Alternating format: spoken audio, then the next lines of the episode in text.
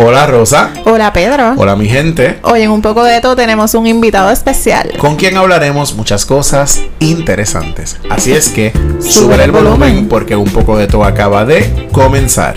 Y hola gente, hoy es 30 de marzo de 2022 y este es nuestro episodio número 44. Eso es. Estamos de fiesta. Celebrando como siempre. Gracias por escucharnos y por seguirnos en nuestras redes sociales, en Facebook, en Instagram y en Twitter. Nos consigues como un poco de topr. También nos consigues en nuestra página web www.unpocodetopr.com. Y como siempre te digo, tú puedes ser un supporter. Busca el enlace que está colocado en cada uno de nuestros episodios y con ese enlace puedes acceder a lo que se llama Anchor Listener Support. Ahí puedes aportar mensualmente a nuestro podcast para mantenerlo y mejorarlo con una aportación mensual de 99 centavos, 4.99, 9.99. Tira para adelante. Y si no sabes todavía ¿Dónde está? ¿Dónde Ni cómo está? hacerlo, nos avisa. nos avisas, nos preguntas. Y bueno, lo prometido es deuda. Cuéntame. Mis estudiantes me pidieron que les mandara un saludo. Qué lindo. Uh. Específicamente el grupo de la clase de conducta humana, ustedes saben quiénes son. En esta semana eh, nos apoyaron a lograr pasar la meta de los mil seguidores en. Facebook. Así que oficialmente le agradezco a Adriana, a Carla Mari, a Darelis, a Daviemar, a Daina, a Gabriela, a Yulisa, a Paola, a Patricia y a Tailis por el apoyo. Chicas, nos vemos el lunes en la clase. Qué lindas se votaron. Me encanta. Gracias por, por estar ahí apoyando y por darnos, por darnos esos cariñitos. Así mismo es. Y bueno, hoy tenemos un invitado muy especial para nosotros por varias razones. Amigo personal. Claro. Es un supporter del podcast, podcast. y es un tipo cool. cool. que nos va a estar hablando sobre cosas brutales que le hacen en su vida. Así mismo es. Y como dijiste, un supporter desde casi desde el principio, Desde el ¿verdad? O sea, principio. arrancó esto y él se enroló con el asunto de ser supporter y también pues es una persona bien especial, así que vamos a compartir muchas cosas de su vida y, y de las cosas que hemos compartido también y de las cosas que comparte Pedro y Boria. ¿no? Oye, porque hemos descubierto en el camino que hay gustos y cosas en común. Sí, tenemos hoy a Carlos Boria con nosotros. Un placer tenerte aquí con nosotros hoy. Bienvenido, Carlos. Saludos, saludos, el placer es mío. Debo corregirte, mi nombre es Carlos José Ay. Boria Guanil. Tengo que mencionar el apellido de mi mamá porque Importante, tienes mamá, importante. Tienes dos nombres y tienes mamá. Seguro que sí, segundo nombre José. Muy bien, Carlos José Boria Guanil. y Ahora sí. es un ser, ser humano maravilloso, que muy generoso también, ¿verdad? Porque acompañarnos en este camino y en este proyecto, no todo el mundo, ¿verdad? Lo hace. Y yo sé que no todo el mundo puede, ¿verdad? Seguro, No todo el mundo puede sacar, qué sé yo, 99 chavitos. Tú sabes, es como algo, de- algo que, que tú haces con el corazón y que definitivamente lo haces porque crees en los proyectos de las demás personas y eso es muy valioso para nosotros, sumamente valioso. Así que hoy lo tenemos aquí. Lo tenemos aquí, vamos a conversar largo y tendido con él. Ya llevamos un rato conversando con él. Digo, esto empezó hace rato, bendito. Esto, empezó hace como hora y media. Pero oficialmente ya prendimos los micrófonos y estamos aquí Sí, ready para. Hicimos otro podcast antes de este. Hicimos otro podcast. Bueno, ¿quién es Carlos? Espérate, espérate. ¿Quién es Carlos José? Carlos José Boria. Guanil. Que no falle, que no falle. Guanil con dos L. Muy bien. Pues mira, antes que nada, para mí es un placer estar con ustedes eh, aquí, ¿verdad? Que me hayan invitado. Yo creí en el proyecto de ustedes desde que comenzaron. Siempre he tenido inquietud de hacer algo similar a lo que ustedes hacen. Así que eh, mi respeto y siempre, ¿verdad? Mientras pueda, pues voy a tener, van a tener, ¿verdad? Mi apoyo. Así que eh, es un compromiso de mi parte para ustedes. Qué lindo, Y gracias. más ahora Lo que conocí a agradecemos. Pedro. él no me conoció, pero yo lo conocí. Miren, espérate, esto hay que aclararlo. Ajá, adelante. Carlos José es amigo de Rosa, así es que yo lo Sí. estoy conociendo hoy personalmente por primera vez. Y yo estaba en un lugar X y de pronto se para este carro y me hace una seña y me dice algo y yo, ajá, ¿quién me está hablando? ¿Quién tú eres? Y yo, ok, como que, ajá, y miro para otro O sea, lado. lo, lo lindo es que la, la historia es que él te estaba diciendo que él era un fan tuyo. Soy tu fan, te veo ahorita a las 5. Sí, yo escuché lo de las 5. O sea, yo, porque la música estaba bien alta. Así es que yo escuché lo de las 5 y señalaste el reloj. Así es que yo decía, ok, ¿qué diablos? Yo no podía creerlo. Sí, espérame en la esquina a las 5. Papi, voy por ahí. Y entonces Rosa me escribe, le pichaste a un fanático, una cosa así. Y yo, ¿quién? Bueno, cosas de la vida. bueno, así es que, qué bueno, qué bueno que nos conocemos definitivamente en persona. Contestando tu pregunta, Ajá. me preguntaste quién yo soy. Sí, sí, sí. Bueno, pues te contesto, eh, ya saben mi nombre completo, ¿verdad? Este, soy padre de dos bellos hijos, eh, Isabela y Carlos Alejandro, eh, son la luz de mis ojos. Eh, soy casado con una hermosa mujer desde hace mucho tiempo.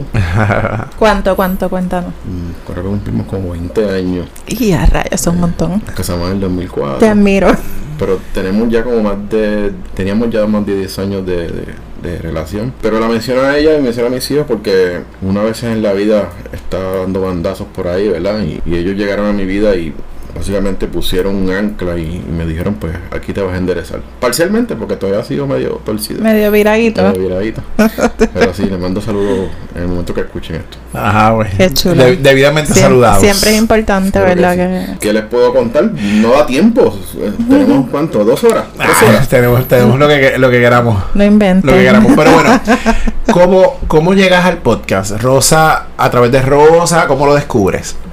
Lo descubro porque Rosa me envía un enlace para que escuche el podcast y eventualmente pues me identifiqué con, con el podcast y pues decidí hacerme support de ustedes y apoyarlos. Creo que si a veces uno gasta dinero por ahí en cosas que son banales, ¿verdad? ¿Por qué no apoyar a gente de aquí que está haciendo cosas interesantes y que está hablando temas que le interesa ¿verdad? a la comunidad? Así que eh, creo que nuevamente los felicito por lo que hacen. Qué lindo, gracias por escuchar eso. Gracias. De verdad que eso, eso tiene mucho valor Lo para nosotros. valoramos, definitivo. Más allá de la aportación, obviamente, que sabemos que, oye, yo reconozco esa aportación de, de cada una de las personas que la hace, porque sacar los chavitos y decir, no me los voy a beber una cerveza, no voy a ir a gastármelos en un taquito de carne y se lo voy a dar a esta gente, para mí eso es como bien valioso. Y nos ha apoyado y, y la gente que nos escucha desde el principio sabe que, que hemos ido progresando, ¿verdad? Hemos ido adquiriendo equipos, haciendo mejoras y, y eventualmente pues esperamos, ¿verdad? Tener un proyecto sumamente más grande al, al que tenemos hoy. Ya estamos trabajando para eso.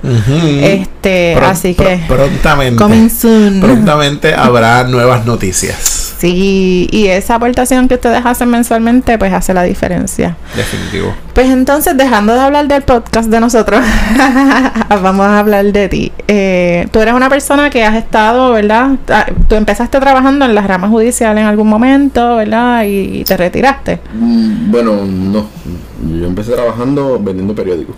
Mm, ok. Sí, sí, vamos a comenzar de verdad. de- De- más me- chiquito. Me voy, a, po- me voy a poner bien técnico. ¿Dónde tú naces? ¿Cómo es tu dónde crecimiento? ¿Tus papás? ¿De dónde vienen? Yo soy criado en la urbanización del Carmen en Río Grande. Ujú.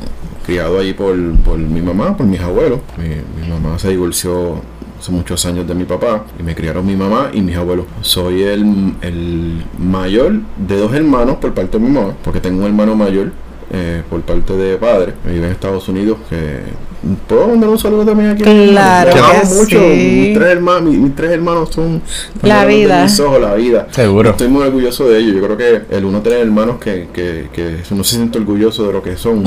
Eso es importante, de que no dan dolor de cabeza, de que no son problemáticos. Uno que ha trabajado y ha visto tantas cosas en, en la calle. Así que mi- mis respetos para ellos. Eh, mi mamá soltera, ¿verdad? Nos crió. Criar tres varones no es fácil. En un mundo donde, ¿verdad? Un tiempo donde era bien, bien difícil. Varones que estaban en la calle todo el tiempo, este, y era bien difícil controlarnos. Brincando y saltando. Correcto. Pero pues mi mamá tuvo los pantalones para darnos el correazo, el escobazo, el chancletazo cuando nos necesitamos y no, nos enderezó. Tengo que dar participación también, ¿verdad? Y crédito a, mi, a mis abuelos, que estuvieron también muy presentes en la crianza de nosotros. Eh, y ahí donde viene mi, mi vena quizás, que ahorita lo vamos a discutir, ¿verdad? Tengo que tocar ese tema. Eh, eh, Poética eso- y pa- musical. Claro, Eso, eso ya mismo. eso. Eso va para allá mismo. Claro. Pero sí, este, vengo de una familia muy bonita, con los problemas eh, que tiene toda familia. Pero eh, mi mamá siempre nos supo guiar por el camino del bien y gracias a Dios, pues somos lo que somos ahora. Claro. Mira, ahorita les dije que, que Carlos y yo hemos descubierto que tenemos varias cosas en común y esa es otra. ¿Verdad? Nos crió una madre de soltera trabajadora y. Otra y- más y- para- para la y- y que lista. nos sacó para adelante, como uno dice. Sí, pero tú escuchas salsa también, ¿verdad? Porque yo sé que tú eres fanático de la salsa. Escucho de todo. Incluso ayer compré taquillas para ir al concierto de Wisin y Yandel. Ay, mi madre. mi madre. Sí, sí, yo, yo escucho de todo, me gusta. mm, Por varias razones. Tengo hijos adolescentes que quiero escuchar la música que ellos escuchan. Y También este, eh, trabajo todos los días con jóvenes. Yo quiero saber sus gustos, me, me quiero saber qué escuchan para poder entenderlos. De nada vale uno estar trabajando con esa población y estar enajenado de lo que ellos son, porque no lo vas a entender nunca. ¿verdad? Estás ausente. Correcto, es como uno dar clase de computadora y todavía estar leyendo eh, quizás en, en, en libro. No vas a entenderlo nunca, ¿verdad? Por esa razón es que me mantengo siempre al día y escuchando todo tipo de música. No, no, ¿verdad? No, no, no tengo discrimen en relación a eso y, y no me molesta escucharla. Sí. ¿Cómo a qué edad empiezas a vender periódicos? Pues mira, fue bien curioso porque yo no tenía necesidad de trabajar, pero yo no sé por qué, no sé si es que está en, en mi ADN o, o lo que lo que vi de mi, de mis papás y de mi, de mi abuelo. Siempre he tenido amor por el trabajo. Yo llevo trabajando desde hace muchos años. Empecé a vender periódicos como a los 12, 13 años. Eh, inicialmente comencé en una bicicleta repartiendo periódicos por las casas. Eh, eventualmente me prestaban un carro sin licencia con 14 años. Pero era como era por la barriada. Sí, sí, seguro. Y anécdota que tengo de ahí, una que me marcó, que fue el día que dejé de vender, es que en una ocasión uno- tiraba los periódicos y el periódico se mojó. Y la persona cuando lo fue a buscar, que yo fui a cobrar el periódico, me dijo, la peseta del periódico, en ese tiempo era una peseta, la voy a botar. Y la tiró, no te la voy a pagar, porque Wow. el periódico se mojó. Ese día yo decidí dejar de vender el periódico y yo creo que eso es una de las experiencias que me marcó para seguir trabajando, ¿verdad? Y, Wow. no, y no, ¿verdad? Y no quizás quedarme en lo que todo el mundo tenía, hacer, ir un poquito más allá. Ajá, ajá. De ahí comienzo a trabajar sin parar. Eventualmente comienzo a trabajar en pueblo, velando, recuerdo, en pueblo de, de Fajardo, velando unas bicicletas que habían frente. un- unas navidades, trabajé como tres días, me pagaron como 80 dólares y los gasté comprando CD. Todo, el cheque se fue. La música. Sí, sí, sí. Límite 21, Manía, todos se fueron ahí. Pues, qué bueno que me dices eso porque por ahí iba la línea de mis preguntas. Quería llevarte a, para saber de dónde viene tu gusto por la música, por las artes, por la poesía.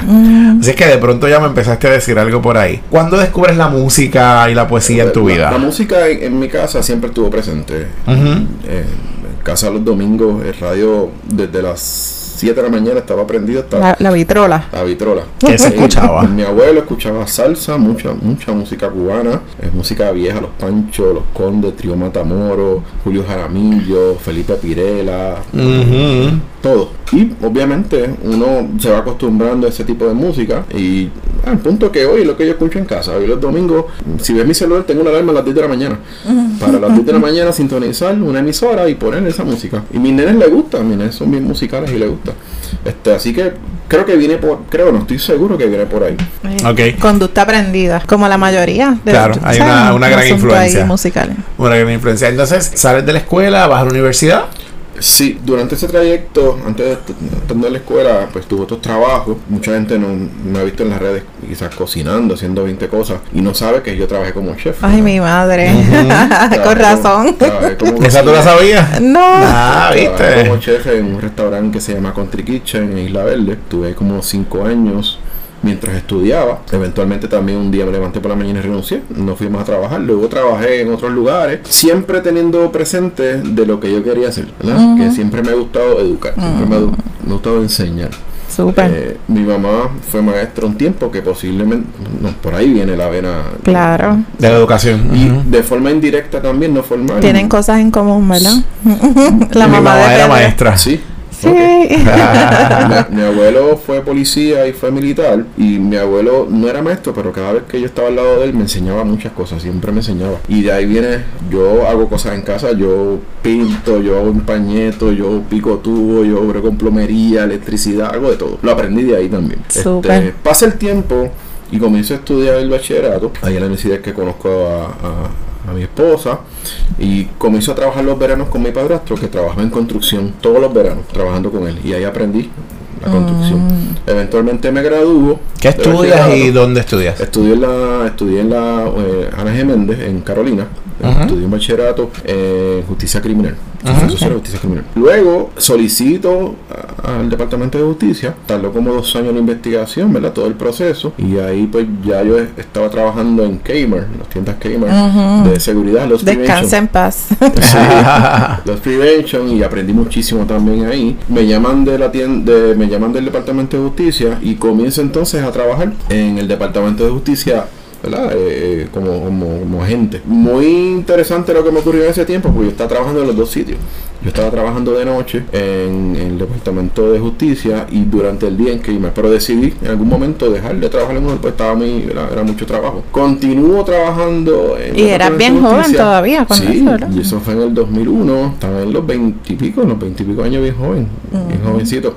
Digo, cuando uno está en esa edad uno tiene mucha energía. Seguro. Ahora, ahora arrastramos el cuerpo.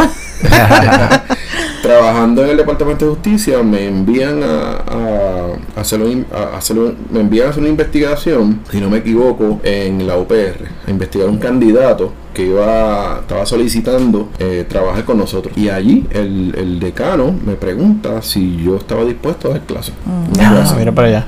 Y yo siempre he sido Claro que sí, Tilín.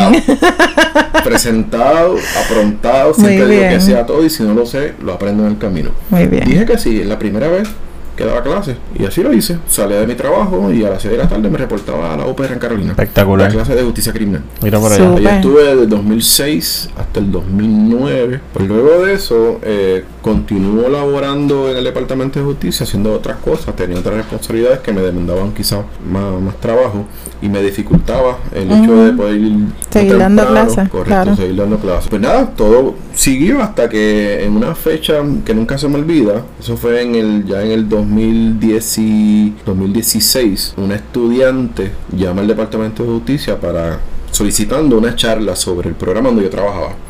Nadie quería darla.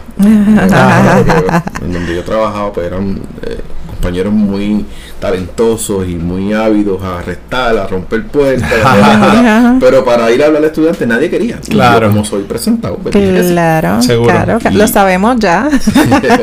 Llego a la, a la Intel, me encuentro ahí en el salón y doy la charla. El profesor que está allí, y le mando un abrazo y muchos saludos. El profesor Dr. Ivo Rocha me pregunta si quiero dar un curso. Y yo le digo que sí, nuevamente. Brutal. Eh, no tenía el tiempo, no sé cómo lo iba a hacer, pero dije que sí. Así que hablé con mi supervisora, le, le- ¿verdad? Este, me, me dio la oportunidad eh, y comencé a ese curso. Eh, ya yo llevaba mucho tiempo con la inquietud ¿verdad? de, de hacer otra cosa. El, el hecho de trabajar donde trabajaba me demandaba mucho tiempo. Tenía que tu- turno rotativo quizás tenía que estar todo el tiempo pendiente quizás a, la calle Sí, eh, y sacrificabas la familia. Sí, totalmente, totalmente. Eh, también mi conducta cambió mucho. Este, mi esposa me cuenta que, que yo soy otra persona ahora. Soy Ah. totalmente una persona Wow. diferente a lo que era antes por el, tipo de persona que yo trabajaba. Claro. Yo Wow. trabajaba todos los días con delincuentes Ajá. y eventualmente ahora trabajo con estudiantes. Seguro. Eh, es bien, bien Cambio drástico. Bien diferente. Claro, Eh, todo, todo en mi casa cambió, las horas de llegada, la forma que yo me conducía, cómo yo le hablaba a ella, cómo le hablaba a los nenes, todo cambió. Así que dije que sí, surgió la oportunidad, me competí con otros profesores y me llaman que, que fui aceptado Porque les para- presentado. Sí, aceptado. Y, y Ahí- me- ah, mira, otra cosa en común. somos presentados y somos profesores. me subí a la de... convocatoria, eh, apliqué, competí y sí, me, me, me- Qué me bueno. aceptaron. Excelente, qué bueno. Así que estoy muy, muy, muy contento eh, con el trabajo que estoy haciendo. Este, siento que estoy cambiando vidas para, para cosas positivas. Muchos estudiantes que, que me han dado las gracias porque están trabajando en lugares donde ellos querían trabajar, que lo que les enseñamos en la universidad es lo que están aplicando. De verdad que Ujú. eso, eso ha sido de una, satisf- una satisfa- satisfacción increíble. Me encanta lo que estoy haciendo ahora. Brutal. Y la música y la poesía, ¿dónde encaja aquí? Bueno, Arranca, Digo, porque ya, arranca. ya- ya sabemos que hay Sí. una base por ahí, pero Seguro que sí. ¿dónde encaja? Lo que pasa es que Boria está teniendo, ahora mismo tiene un proyecto y entonces tiene que ver con poesía, por eso es que Pedro Estamos, lo trae. estamos claros. seguro, Así que ustedes seguro. no lo saben, pero ahora lo van a saber. Pues, comentándote fuera del aire, sí, eh, mis cursos incluyo este, asignaciones o análisis que tienen que ver quizás con, con música. Eh, y entiendo que, que- que la música hay que incorporarla en todo, es una especie de arte, una- ¿Qué, arte, qué- qué clase de música? todo tipo de música. Ya mismo vamos a ver llegar. Todo tipo de música. En relación a la poesía, como todos nosotros, como todos nosotros tuvimos que hacerlo en algún momento en la pandemia, yo descubrí o redescubrí, por decirlo así, porque ya yo venía escribiendo hace un tiempo. Lo que pasa es que no me atreví a publicarlo porque entendía, ¿verdad?, que, que no era publicable. Sin embargo, me atreví. En un Y, y momento, que no era publicable, ¿por qué? pues porque eran cosas bien personales. Ok. Cosas bien personales, cosas de desahogo. Así que no era que no era publicable, sino que quizás Te- tú no lo querías Yo no lo publicar por lo personal que era. Qué- Ok, qué ok. interesante. ¿Seguro? Mi, mi primer este documento de quizás donde yo me desahogo fue en el 1994. Eh, una ocasión, eh, lo tengo por ahí, este se llamaba Tan solo me basta y es extenso y quizás no tiene las reglas de, de, de- ¿verdad? de- Sí, la métrica, la correcto, claro. lo que es la poesía. Sin embargo, me, me eh, y escribí. y- y nos puedes dar un cantito. Eh, seguro que sí, sí. Oye, te lo debes saber. Yo estoy clara que No, tú no, debes no, saber de eso. memoria no me lo sé. Mira, ahora, un, un cantito publicable. Ah, exacto. Sí, sí, se lo Qué voy a buscar. peje, peje. Por favor. Lo tengo por aquí, mira, lo tengo por aquí, lo, lo había sacado ya. Mira, Me se encanta. llama El vino preparado. Claro. un pedacito. Tan solo me basta. En, aquel momento estaba la guerra del Golfo Pérsico. ¿Te acuerdan de eso? Seguro. Claro. Tan solo me basta. Tan solo me basta el saber que la guerra existe en el Medio Oriente y no puedo hacer nada. No poder evitarla. Tan solo me basta el dolor de la pérdida de un ser querido y no poder hacer su voluntad. Tan solo me basta sentir que mi familia se desintegra cuando más la necesito y querer alejarme de ella. Tan solo me basta el resolver el recuerdo, perdón, de lo que no pude y debía hacer. Tan solo me basta son todas las lágrimas que he derramado por lo que no tenía sentido y ahora no me quedan o no me restan para lo que lo merito. Wow. Eh, Qué y- y, intenso. eh, sí, tan pronto ¿Qué, dijiste. qué edad tú tenías esa- en ese momento? En ese momento yo tenía 10 y, eh, 94, 18 años, 16, 18 años. Wow.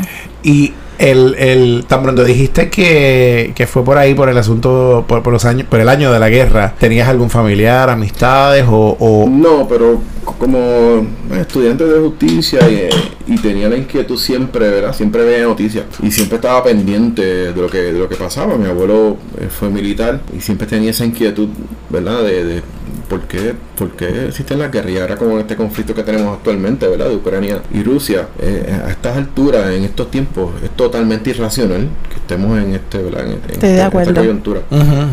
Así es que había un grado de sensibilidad, ¿verdad? Ahí Sí, estabas yo- aware del asunto Sí, y, yo- y yo lo, y lo volcaste en, en arte, imagínate. veo sensibilidad en el Sí, asunto. no Claro. lo estoy leyendo porque me, me toca mucho, porque Claro. es una época de mi vida que también uno está bien sensible, uno está eh, descubriéndose Mm, claro. como persona, ¿verdad? Este, y, y, pues lo leo a cada rato para, para, para como, como, como dice Arjona, tenemos que perdernos para encontrarnos.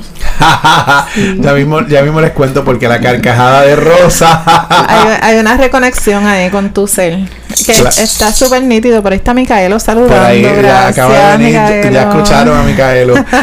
Mira, Carlos, eh, ¿a qué otras cosas le escribes? ¿Al amor, a la vida? ¿A Pues como, otro- como te conté, hay, hay veces que, que uno le pasan muchos pensamientos por, por la cabeza y, y uno a veces lo desahoga de muchas maneras. Yo lo desahogo escribiendo. Me encanta escribirle al amor, me encanta escribirle a la cotidianidad, cotidianidad del día, lo que uno vive día a día. Yo, yo creo mucho. En, en uno aprovechar cada momento de la vida de uno, porque si no, muchas veces, a veces suena como cliché, ¿verdad? Tenemos que vivir la vida. Pero si uno se siente un momento a pensar, ¿qué es la vida? Ujú. La vida es esto, Seguro. Este ratito El de momento tiempo, de este ahora. momento. Ahora. Eh, y, y tenemos que pensar que, que este momento vale. Este momento es tiempo de mi vida que yo te estoy regalando a ti. Y que tú, ¿verdad? Estás aprovechando conmigo y que ustedes están aprovechando, ¿verdad? Ese momento conmigo. Así que esa parte es bien importante. Cuando aprendamos a valorar eso, vamos a aprender a valorar el tiempo. Y como hay que valorar el tiempo, yo quiero refill. Oye, que estamos brindando, estamos brindando, estamos Ah, sí. Si Joan nos está escuchando, Joan sabe que estamos brindando. bebiendo una copita de vino, así es que vamos a celebrar la vida. Como debe ser. Salud. como, como debe ser. Mira, Carlos, y entonces, eh, ¿en, en qué estatus está este asunto de, de escribir y de la poesía? Bueno, pues actualmente eh, tengo una página de Instagram, se llama Amor y Lápiz. Escribo bien esporádicamente, no escribo eh, toda la Diariamente. semana. Correcto, ni diariamente. Pero sí, me puedo levantar un día con algún pensamiento a cualquier hora de la mañana o que es que lo hago de la madrugada y grabo o escribo y eventualmente pues lo transcribo y lo, ¿verdad? Y lo, lo publico. Y es bien, es bien, yo creo que puedo soltar a muchas personas que nos están escuchando a que se dé la oportunidad. No tiene que usted ser escritor, ¿verdad? Para poder escribir. Usted siéntese eh, y dedique tiempo a organizar sus pensamientos eh, y escribir. Escribir lo que sale de su alma y de su corazón. No tiene que tener ningún tipo de formación. Usted escriba lo que siente. Eso le voy a dar mucho que analizar muchas cosas. Lo voy a lo voy a decir tal cual sale en Instagram. Amor, rayita de abajo y rayita de abajo lápiz. Yes. Para que lo consigan en Instagram. Nosotros lo seguimos y nos encanta. A mí me gusta mucho leerte. Porque definitivamente es como bien se siente bien personal. ¿Sabes? Como que con, todas las cosas que te escribes, cualquier persona se puede identificar. Así que. ¿Hacia dónde te diriges con este asunto? ¿Va, ¿Quieres que trascienda las redes? ¿Alguna publicación? ¿Algún libro? Pues, pues, sí, este, desde que yo salí del Departamento de Justicia, que comienzo a, trabajar en la universidad, me he estado codeando con, con múltiples personas que piensan totalmente diferente a lo que estaba acostumbrado, ¿verdad? Eh, mi pensamiento siempre era bien lineal. Eh, bueno, mañana vengo 8 a 5, mañana hay que hacer tal cosa. Ahora no, ahora es bien diferente. Ahora eh, me he encontrado, me he encontrado con personas, con compañeros de trabajo, que son personas bien, bien brillantes, personas que quieren echar hacia adelante. Totalmente diferente, quizás a lo que yo estaba acostumbrado, pero son personas y compañeros que llevan mucho tiempo trabajando, con muchos años de servicio, sin embargo, tienen la, la energía que, tenían desde el primer día. Y tú te preguntas, ¿cómo estas personas pueden continuar? Y es que el, la misma universidad, ¿verdad? El, el, centro estudiantil todos los días, el ver los jóvenes, nutrirte, sí. eso, eso te llena de energía, ¿verdad? Y no me pasa, me pasa. Siendo joven toda la vida. Me pasa, yo eso me encanta. Se lo he comentado a Rosa en otras veces que el ambiente universitario te da como esa energía, esa vitalidad. A mí me, encanta, me encanta. Sí, sí, sí, me encanta e, ese espacio. Sí, sí me gustaría, lo que me preguntaste, ¿verdad? ¿A dónde me dirijo? Si quiero en algún momento publicar, ¿verdad? En algún momento eh, un libro sobre, puede ser hasta digital, un libro sobre, ¿verdad? Los, los poemas pero que no se quede en un libro. Creo que, debe ser algo que la gente pueda todos los días escucharlo, leerlo, ¿verdad? Y, que, te afecte. Porque no tiene sentido, ningún sentido en que tú leas algo que no te afecte, pues por eso no lo escribes. este, también tengo otros planes de, unas memorias que, quiero escribir hace un tiempo sobre mi vida en el servicio público, ¿verdad? En el Departamento de Justicia y, otras cosas que hice. Este, eh, sí, esos, son los planes que tengo. Qué bien, qué bien. Eh, aquí estaremos vigilantes. Ah, prestos para leer y escuchar. Claro, y cuando tengas la premisa te invitamos de nuevo. Me gusta, para compartirla. Ahorita Rosa se tiró una carcajada bien interesante cuando mencionaste a Ricardo Arjona. ¿Por qué? ¿Qué pasó, Rosa? Ay, porque yo, yo sé que ustedes, los que escuchan este podcast regularmente, saben que a Pedro le gusta Arjona. Bueno, yo no lo he dicho no lo he dicho. Lo has dicho, lo has dicho. Cuando hablamos de música lo has dicho. No, no lo he dicho tan así tan. Bueno, pues Sara lo sabe. Sara lo sabe. Sara. Sara lo sabe. Pedro ama Arjona y de todas las cosas que Pero Carlos lo ama más. Entre todas las cosas que comparten estos dos, ellos aman a Arjona parece que, que Carlos lo ama más, pero... Permiso. Comparten su amor. Así que este es su momento, disfrútenlo. Permiso. Gracias. ¿Qué te gusta de Arjona? Cuéntame, cuéntame. Dile ahí todo. ¿Cuándo descubriste Arjona? Muchos años atrás. Yo creo que desde el primer disco de él... Eh, estoy fascinado con su música y todo el que me conoce creo que puede decir sí, Boria es Arjona. he conocido, eh, eh, me, he encontrado con personas y me dicen, ¿todavía te escuchas muchacho? Sí, sí. Yo lo descubrí como en el 95. Por ahí. Por ahí. 94, 95. Por ahí lo descubrí y de ahí para acá, todos los discos.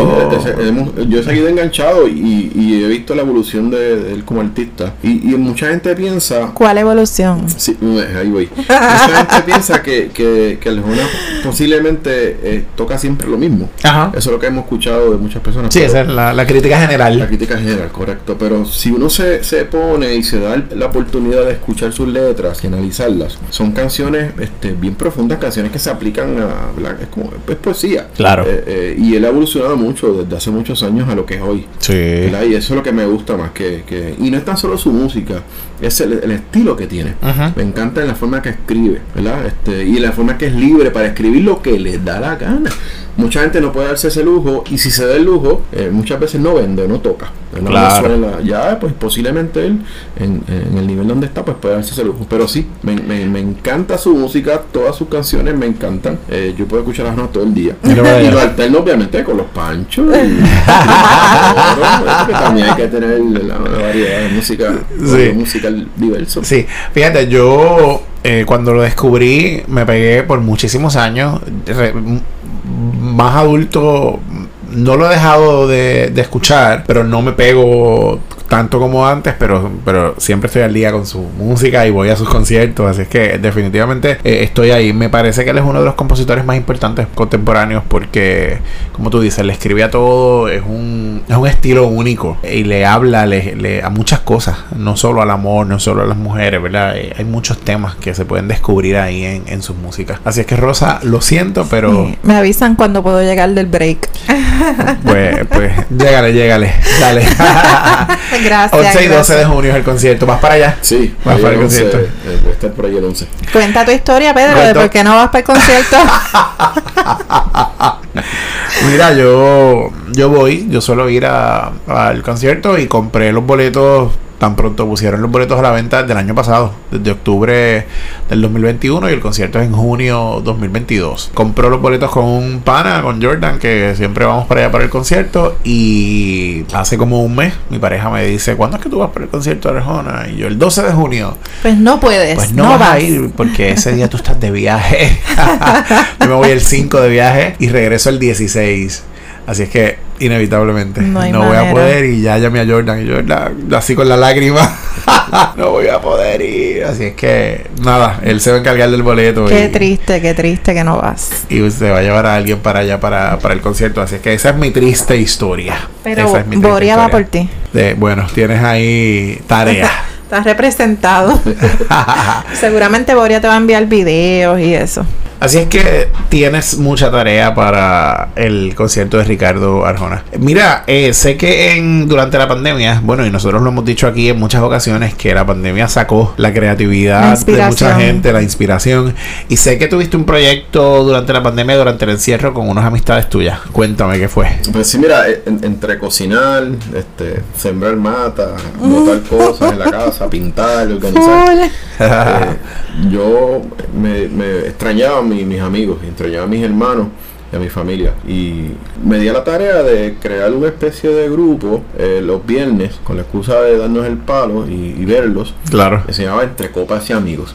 Todos los viernes, un viernes cada dos semanas, o todos los viernes nos reuníamos y teníamos un libreto con unos temas específicos que íbamos a tocar. Este, se conectaron muchos con muchos amigos, muchos compañeros de trabajo, a hablar sobre difer- diferentes temas. Lo transmitían por Facebook Live. Sí, por Facebook Live o. Teams, lo que, lo que eh, en algún momento lo que Cualquier, cualquier invento. Sí, cualquier Sí, sí. invento.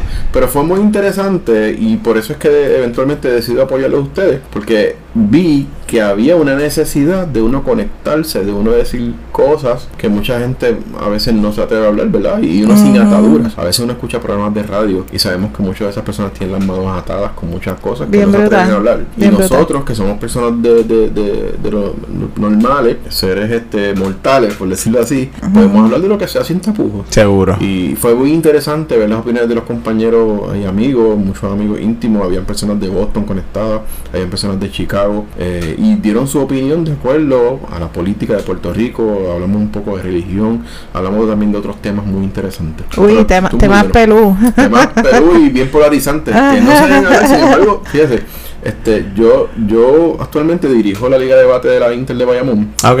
y los temas que nosotros siempre hablamos que no, que no debemos de tocar son esos temas, porque los estudiantes eh, se, ¿verdad? se envuelven en una, en una pelea bien personal eh, y, y se y polarizan el salón. Claro. Así que, que Sí. esos temas, pero sin embargo, en esta ocasión, eh, eh, sin, ¿verdad?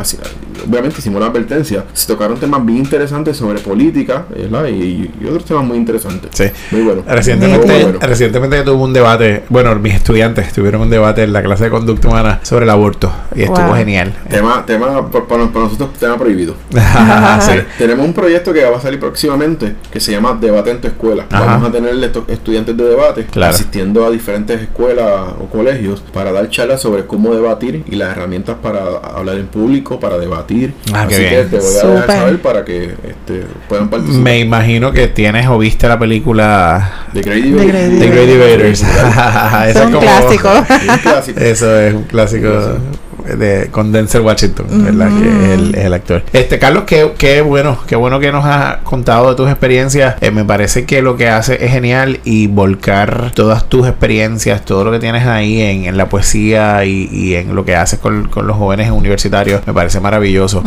¿Hay planes para continuar esas conversaciones entre copas y, Sí, sí, seguro que sí. De copas y Este, amigos. y amigos? Eh, yo no pu- me arrepiento mil veces y, y por aquí aprovecho de decirles que tienen que repetir el curso que ustedes habían eh, Ah, dado el sobre de podcast. el de podcast porque tengo para crear, muchas personas lanza tu podcast. sí tengo muchas personas pidiéndome verdad tratar de hacer algo más formal algo más formal pero eh, eh, con otro tipo de dinámica verdad Eh, así que sí me interesa mucho esto porque eh, es una eh, es un espacio que uno tiene para para Cuenta con nosotros. Sí, para desahogarse y para no hablar de muchos temas. Como les dije ahorita, hay mucha gente que tiene muchas cosas por dentro que no se atreve a expresarlas. Seguro. Quizá por este medio lo pueda hacer. Oh, claro. Claro que sí. Sí, esa es una de las ventajas del podcast, que se puede hablar de todo. De lo que te De todo, sin, sin limitación, sin limitaciones creativas, Así sin mismo. limitaciones de, de vocabulario, ¿verdad? En términos Así generales, mismo. se puede hablar de todo. Me encanta haberte tenido aquí. Me gustaría que cerráramos este episodio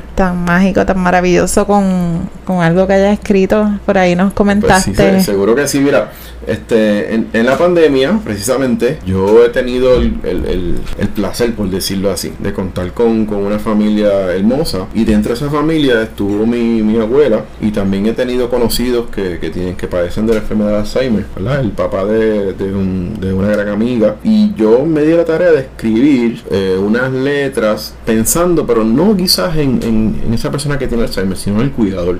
Que sabemos que es la persona que quizás más se afecta y eventualmente el- el- quizás el, el paciente de Alzheimer puede durar 20 años más. Embargo, el cuidador Se deteriora. se deteriora mucho Se más. cansa, se cansa mucho más. Otra cosa en común con Pedro.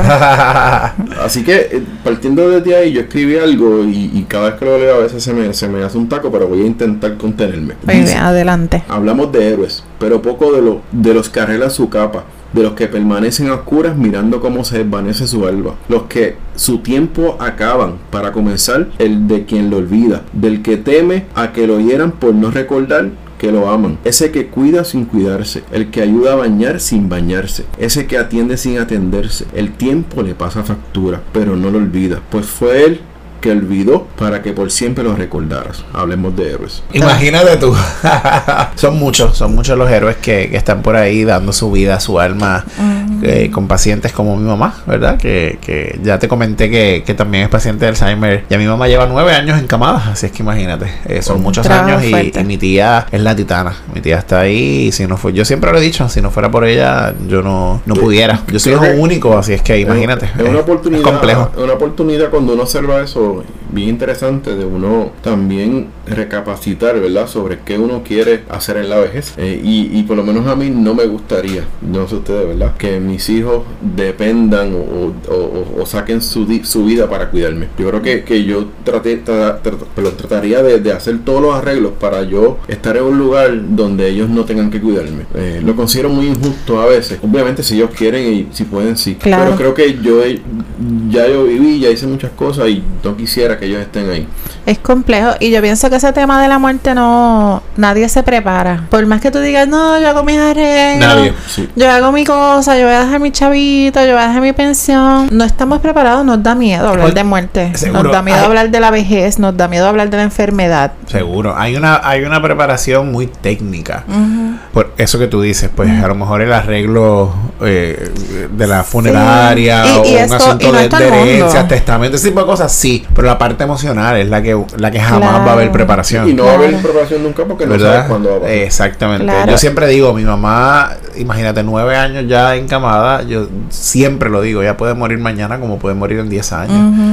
Así es que, Y ella está bien cuidada, mi- que es- puede durar muchos años más. verdad, la probabilidad es esa. La- y, y la que necesita ver la atención es la persona que la cuida. Definitivo. Ahí es donde hay que dedicarle tiempo. Yo estoy ahí, yo estoy ahí con mi tía, mira, al 100. Ella, eh, bueno, ella lo eso, sabe, ella lo sabe. Por eso tienes mi respeto. Ella lo sabe que a ella no le falta. Yo, eh, bueno, ella lo dice, que le falta le falta sarna para jascarse porque cualquier cosa que ella requiera, yo estoy ahí para, para ella porque es la que está 24/7. Yo obviamente estoy allá los fines de semana, los domingos, pero pero ella está ahí quemándose las pestañas como, Cada día. como uno dice cada día Y sin quejarse. y sin quejarse, correcto. Tan bella. Así es que, bueno, hemos terminado este episodio quizás de la manera más inesperada, pero, Sí. pero qué bueno que lo terminamos de, de esta manera. Bueno, cuen- Yo, yo quiero terminar esto Es porque que es que yo los Moria quiere cerrar, Moria quiere... cerrar. espérate, espérate, antes de. Ah, ok. Te voy a dar la, la oportunidad, el privilegio de cerrar este podcast, pero ustedes se preguntarán por qué están hablando con Carlos, ¿verdad?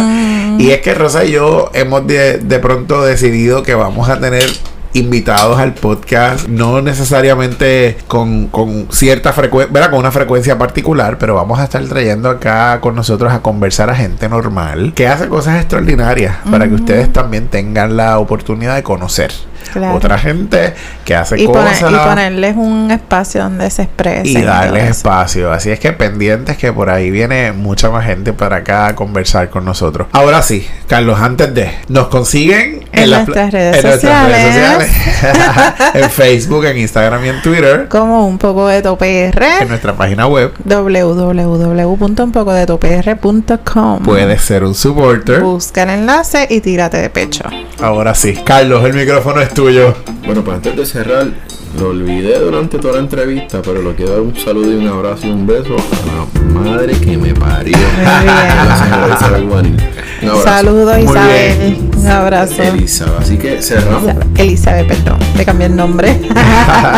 Nos vemos, Pedro. Nos vemos, Rosa. Nos vemos. Nos vemos, Boria.